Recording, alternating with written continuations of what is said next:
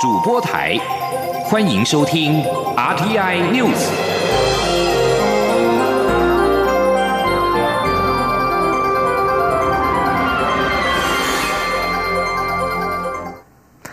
各位好，我是张旭华，欢迎收听这节央广主播台提供给您的 RTI News。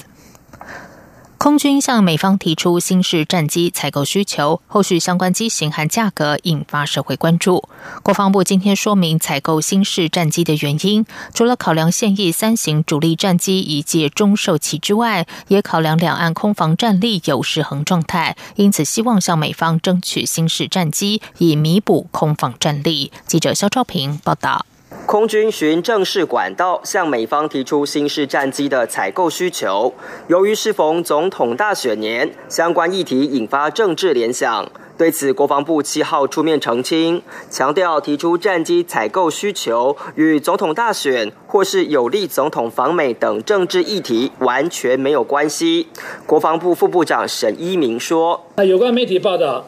本案啊系与系由这个美方主动提议。”与总统大选有利于美国总统访美，以及美开天价四千亿等四点内容，均纯属臆测，完全与事实不符。至于为何在这时间点提出？除了空军现役三型主力战机都已经达到中受期阶段外，空军司令部计划处处长唐洪安进一步表示，对岸空军战力不断增加，目前两岸空军战力有些失衡，因此需要弥补战力。他说：“那我们争取新型战机，就刚刚前面一开始所提到的，因为对岸的空军它的战力一直在增强，啊。”战力已经开始有些失衡，所以说呢，为了弥补我们相关的防空战力，还有提升整体的战力总战力啊，所以我们有提出这个筹购新式战机的这个需求。空军强调，有意添购的新式战机，并不是要淘汰现役机型，而是要增强空防战力。唐洪安并表示。我方没有提出明确机型与数量，只是写明当前的作战需求，再请美方评估可以出售的相关机种等武器。换言之，军方目前无法明确回复机种与数量问题。至于外界报道指称新式战机总预算可能需要新台币四千亿，国防部表示。目前还在提出需求的初步阶段，需等美方回复后再根据需求进行细部议价，因此现在谈论价格是言之过早。中央广播电台记者肖兆平采访报道。此外，空军表示，虽然已经向美方提出新式战机采购需求，但不会影响既有研制下一代高性能战机的规划。空军司令部计划处处长唐洪安今天表示，代号“长阳专案”的自制下一代高性能战机专案正委托中科院执行，目前进度正常。而国防部今天表示，陆军的 M1A2 战车采购计划进度也正常。如果空军新式战机采购案有进一步发展，国防部。也会启动预算评估。社会对于处理不适任教师有强烈期待。行政院会今天通过教育部拟具的教师法部分条文修正草案，将原本不适任教师的解聘或停聘等级增加到七种样态，而且规定教评会处理不适任教师案时，需增加外部委员比例，将教师比例降到二分之一以下。根据修法草案，包括狼师、虐童或霸凌等行为，都属于不适任教师范围。记者王威婷报道。行政院会七号通过教师法部分条文修正草案，完善不适任教师的处理机制。草案修改第十四条、第十五条、第十六条、第十八条、第二十一条和第二十二条，将原本不适任教师解聘、不续聘、停聘的处置样态，依照情节轻重程度不同，细分为七种，包括终身解聘、解聘一至四年、解聘或不续聘且不得在原校任教、终局。停聘，当然暂时停聘、暂时停聘与资遣，让各校教师评审委员会审议结果更为一致。为了避免老师在教评会有压力，这次修法也调整教评会在处理不适任教师案的结构，需增聘校外专家学者担任委员，教师代表比例降至二分之一以下。教育部师资培育及艺术教育司长郑渊泉说。那这样的话可以舒缓所谓的压力，呃，可以提供一个更公平公正的一个呃机会。那这个是在呃修法的有关学校教评费会的一个调整。呃，第二点。呃，在呃修法之前，因为第十四条有关呃一些呃规定，呃在修法之前是比较模糊的。那我们这次修法了以后，呃就把呃解聘、停聘、不续聘，一直到呃之前呃分成七种不同的状况。那七种不同的状况，它就会有很明确的呃处理方式。草案也将原本只具有行政指导性质的教师专业审查会提升至法律位阶，增订各级主管机关应该成立教师专审会，借由客观、专业、中立的第三方协助高中以下学校处理不适任教师案件。根据修法草案，包括犯内乱外患罪判决确定、贪污渎职有罪判决确定、依公务员惩戒法受免除职务处分者、性侵、性骚扰、体罚或霸凌学生、变造、伪造或湮灭他人所犯校园毒品危害事件证据、受监护宣告或辅助宣告、教学不利有具体事实以及违反学术伦理等，都属于不适任教师范围。其中，经学校性评会调查确认有性侵害、性骚扰或性霸凌等行为，性平会依《儿少权益保障法》确认有必要，或者体罚霸凌学生致身心严重侵害者，最严重可终身解聘，不得再聘任为教师。此外，这次修法也强化了教师申诉及救济制度，明定教师的救济制度采诉愿或申诉择一，让教师救济制度单纯化，有利教师迅速获得救济。除了教育部的版本，立委共有九个版本的教师法修法草案，待正院版送入立法院后将一并审查。教育部也表示，正在研议是否注销被终身解聘不适任教师的教师证。待立法院审理草案时，将提出与立委一同讨论。中央广播电台记者文威婷采访报道。美国国际宗教自由无任所大使布朗贝克将首度来台参加区域宗教自由论坛。外交部今天表示，期盼借此强化台湾区域连结的能量，彰显台湾的价值和意义。美国在台协会日前表示，台美合作举办印太区域保卫宗教自由公民社会对话会议，预定十一号、十二号在台北举行，将有来自超过十五个国家的宗教自由领袖以及布朗贝克来台参与。这项活动是台湾关系法立法四十周年的系列活动之一，而布朗贝克预计十号抵达台湾。外交部发言人李宪章今天在例行新闻说明会中表示，外交部很重视这项活动。它代表台湾在印太战略扮演的角色，在宗教自由方面也能有所贡献。期盼这个活动强化台湾的区域连接能量，彰显台湾的价值和意义。中国大陆从去年八月向世界动物卫生组织通报非洲猪瘟疫情之后，近期向外界宣称疫情已经控制。农委会今天举行二零一九非洲猪瘟预防与控制国际研讨会。英国伦敦大学皇家兽医学院、香港城市大学兽医及生命科学院教授德克菲佛表示，希望各界还是以较悲观谨慎的态度看待，不能够因为中国官方所说的资讯就因此松懈。记者陈林信宏报道。继中国之后，越南也发生非洲猪瘟疫情。为了因应近来亚洲地区非洲猪瘟疫情迅速蔓延，农委会家畜卫生试验所一连两天在台湾举办二零一九非洲猪瘟预防与控制国际研讨会，包括英国、俄罗斯、越南、日本、韩国都有派出专家与会。疫情最严重的中国却没有代表参与。农委会副主委黄金城表示，有邀请中国，但被已读不回。中国从去年八月向世界动物卫生组织 OIE 通报非洲猪瘟疫情后，也引发各国紧张。近期向外称，目前境内疫情已经获得控制。不过，国际知名流行病学专家、英国教授德克菲佛在受访时表示，他并非是中国疾病管控相关人员，因此无法得知确实的状况。但他仍要呼吁各界不要过度乐观，以较悲观谨慎的态度看待会比。较好，德克菲佛说。All I can say is that would be great if that was the case. Okay,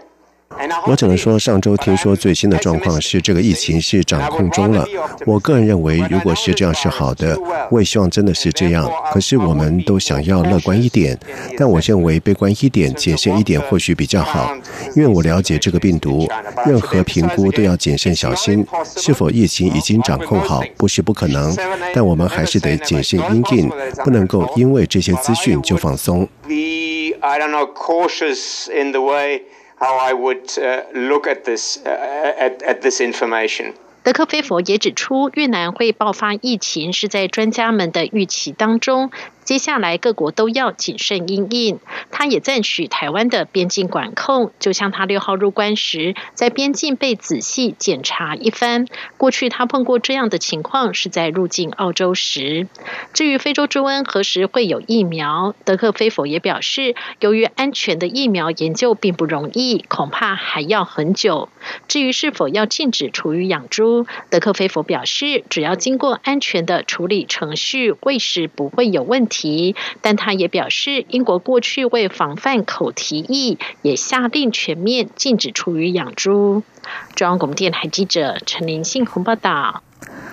每年来台过冬的黑面琵鹭被国际自然保护联盟列为濒危物种。努尔会特生中心今天发表黑面琵鹭基因解码为全球第一，并从一万两千多个基因中确认黑面琵鹭族群数量仍在成长轨道上，而且过去近亲交配危机也逐渐缓解，仍然保留一定水准的遗传多样性。接下来的保育重点将是给予黑面琵鹭足够的环境以及生态资源。记者谢嘉欣报道。黑面琵鹭在全球仅存不到四千只，是急需保育的濒危物种。每年十月到隔年四月是黑面琵鹭来台过冬的时候。根据农委会特生中心统计，今年一月约有两千五百只黑面琵鹭来台过冬，数量较去年持续增加。农委会特生中心与台湾师大生科院历经四年时间，领先全球完成黑面琵鹭的基因组草图，共比对出一万两千七百七十四个基因，并从基因解码中发现，在一点八万年前最后一次冰河期后，黑面琵鹭族群数量约六万只，但近百年来可能因战争、农药因素，一度仅剩不到三百只。不过就目前而言，族群富裕状态仍在成长轨道上。另一方面，过去因数量过少而发生近亲交配，恐不利物种永续发展。但解码结果也显示，基因仍维持一定的遗传多样性。农委会特有生物保育研究中心副研究员姚正德说。就是猪群恢复了，然后它的遗传多样性也慢慢的跟上来了。还有就是它近亲繁殖所造成的负面效应也慢慢的缓解了。所以这个是一个就是双重乐观的一个一个状况哈。特生中心指出，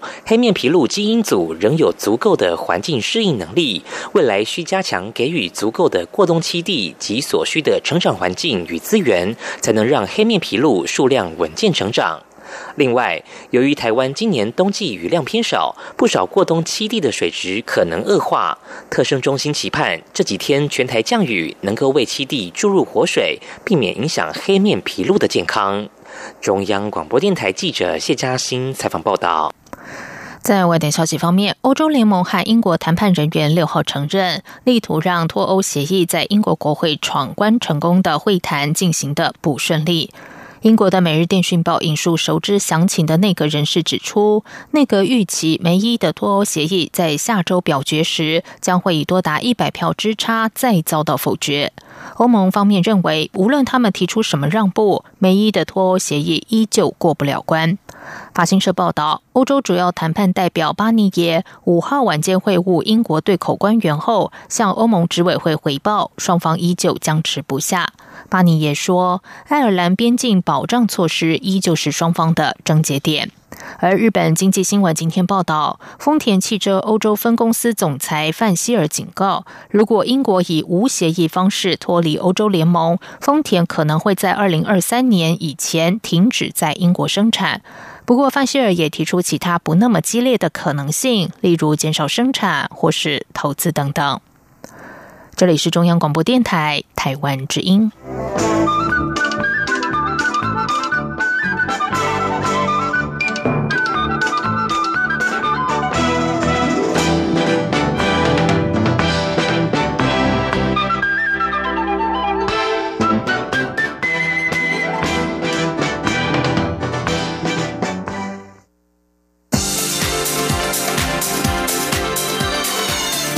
是中央广播电台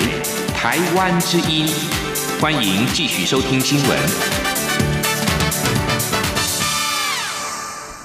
时间是十九点十五分，欢迎继续收听新闻。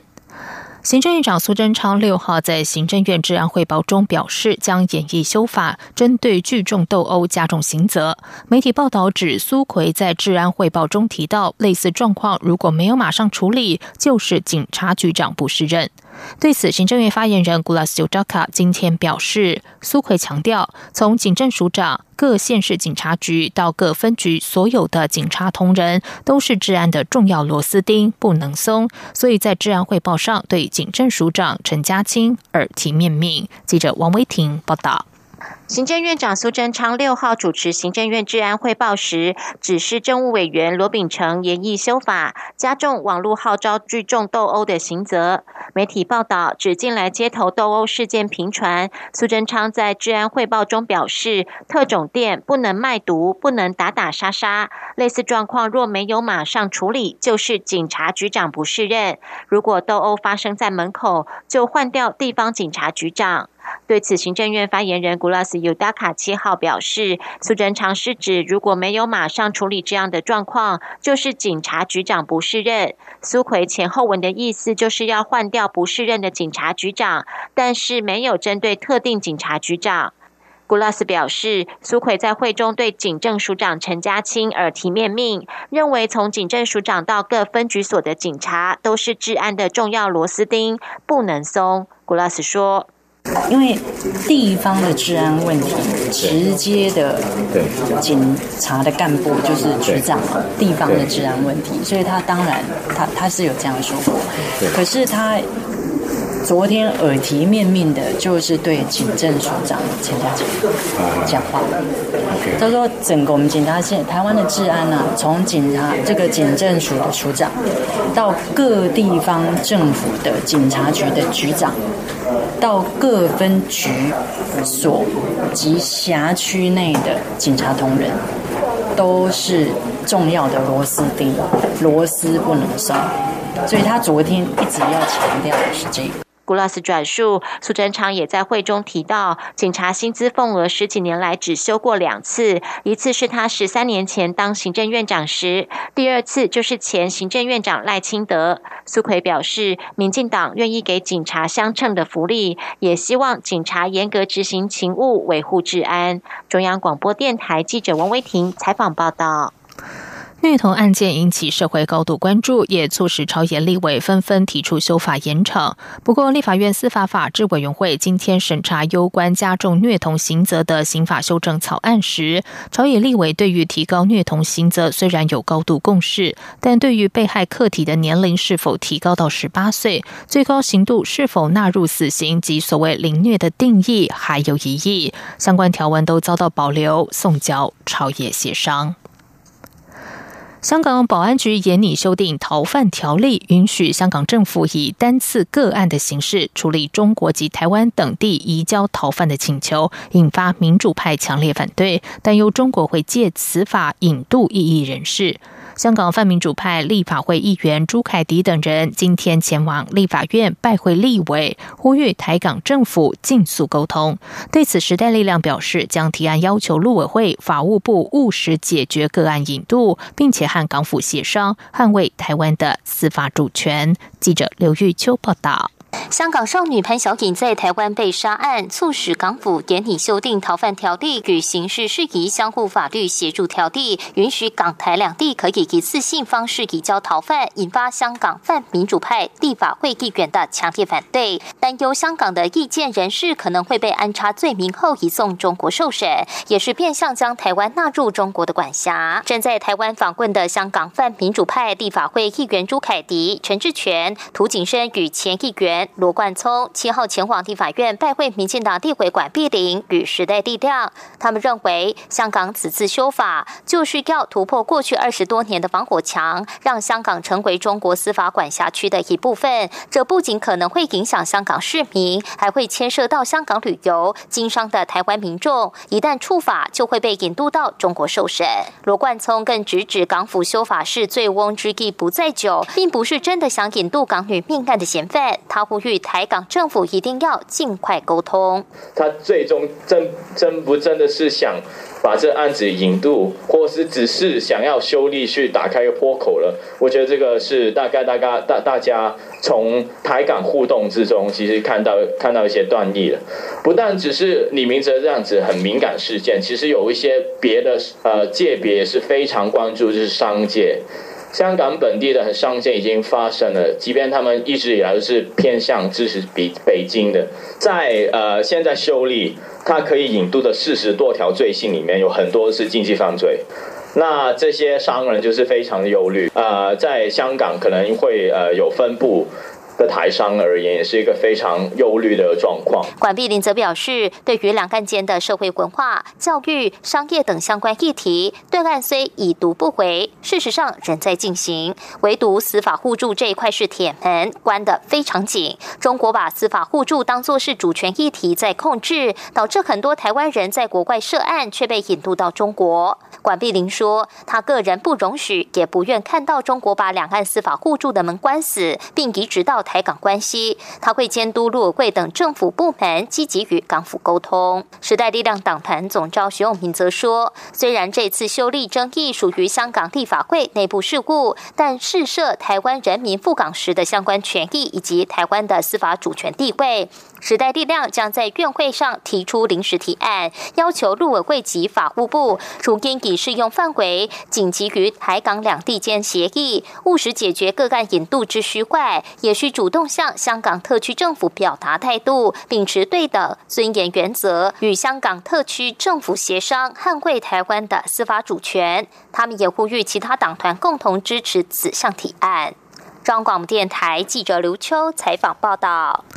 接下来关心的是，台湾歌仔戏国宝廖琼之、京剧美猴王朱露豪和国际知名大提琴家张正杰，今天应交通部观光局的邀请，以前所未有的跨界梦幻组合前往日本推广台湾观光。行前三位大师还在机场捷运上进行难得一见的快闪秀，展现台湾的创意和活力，也为这趟声东击西的台湾人间国宝日本行揭开序幕。记者杨仁祥、吴丽君采访报道。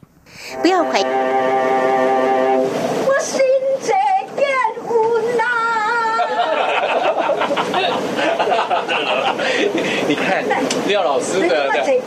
啊，啊没没，因为瓦瓦台词哟，哎，不能这边哦，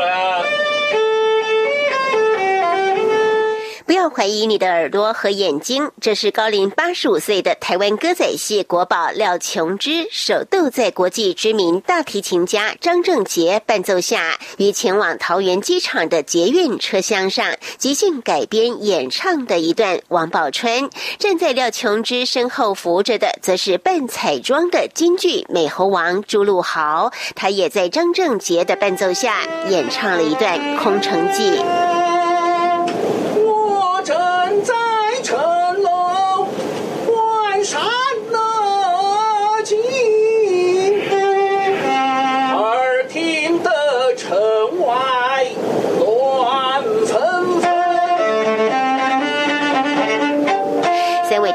国宝级艺师首度应交通部观光局及台湾观光协会的邀请，于七号到十二号前往新日本推广台湾观光。行前特地在机场捷运上为旅客带来一场空前的快闪秀，也为这一趟日本行揭开精彩的序幕。张正杰说：“我们要让日本人看到一个非常不一样的创意，居然寡喜的王宝钏可以跟大提琴一起合作。”这个是全世界没有人做过的，或是美猴王跟大提琴跟钢琴一起合作。那我们这次会有好几个快闪，包括等一下下了关西机场，也要在机场做一个创举。观光局长周永辉表示，观光一定要与艺术及文化结合，才是真正的软实力。这次三位大师将以台湾人间国宝来日声东击西为名，在大阪及福冈正式演。出，还有四家日本铁道公司也共襄盛举。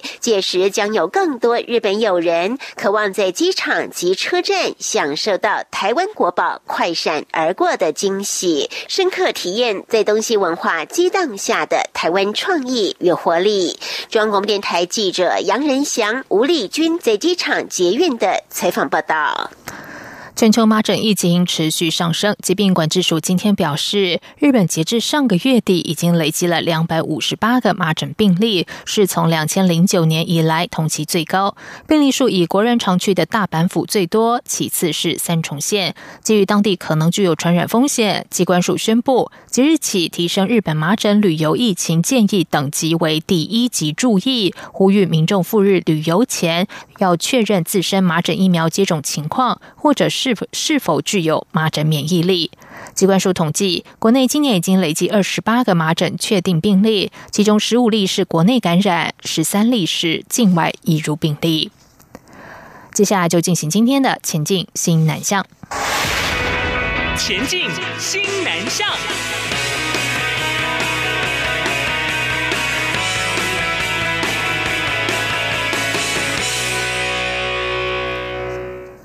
台湾学子日前在印度德里举办的二零一八世界青少年发明展中大放异彩，夺下五面金牌。当中有中学生有鉴于火烧车意外常造成严重伤亡，发明一款能够自动击破车内强化玻璃的火烧车防护系统；还有小学生因为在韩国的雪地滑了一跤，于是研发出神奇钉鞋。教育部长潘文忠今天特别表扬五组获奖师生，并在了解各项发明的用途之后，对于学生。在生活中的觉察力表示佩服及肯定。记者陈国伟报道。国内曾发生游览车火烧车事件，造成严重死伤。桃园武林高中三名学生为此发明火烧车防护系统装置，一旦车内发生火灾，贴在车内四方的急迫器就会自动击碎车窗玻璃，让乘客能及时逃生。那个气体感测器感测气体浓度，然后传送讯号给中央处理单元。那中央处理单元经过判断以后，如果他确定火场会发生，那他会进行三个动作。第一步是我们的蜂鸣器会响起，第二步是我们的排烟扇也。会开始转动。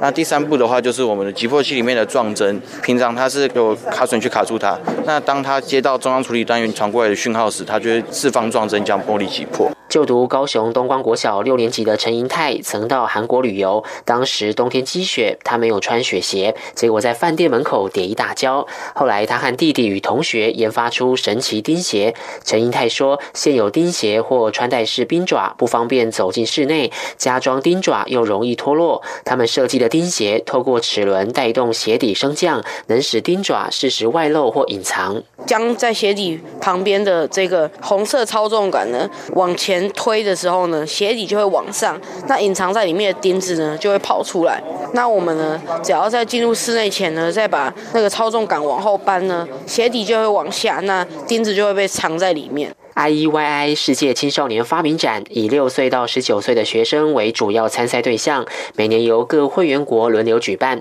最近一届在印度举行，我国有三十六件作品参赛，最后荣获五面金牌。教育部长潘文忠七号特别表扬获奖师生，还特别对陈银泰说：“现在就能研发出神奇钉鞋，或许往后可以解决汽车在下雪时要加装雪链的问题。”潘文忠也感谢指导老师们平时对这群学生的脑。脑力激荡，才能创造出许多好的发明作品，让台湾能在国际发明展中金光闪闪。中央广播电台记者陈国伟台北采访报道。台湾云门舞集关于岛屿将在三月十六号和十七号在马来西亚文化宫演出，创办人林怀民将随团前往。这次不仅是关于岛屿首次在东南亚上演，也有可能是东南亚最后一站演出。台湾云门舞集创办人兼艺术总监林怀民从台湾的印象和氛围出发，并从岛屿汲取灵感创作出的新作《关于岛屿》，于二零一七年在台湾首演，二零一八年巡回欧美演出之后，最终敲定于今年三月在吉隆坡演出。林怀民也会于十七号下午三点演出后，在现场和观众交流。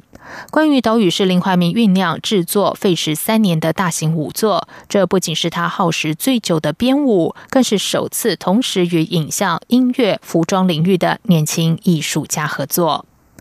以上新闻由张旭华编辑播报，这里是中央广播电台台湾之音。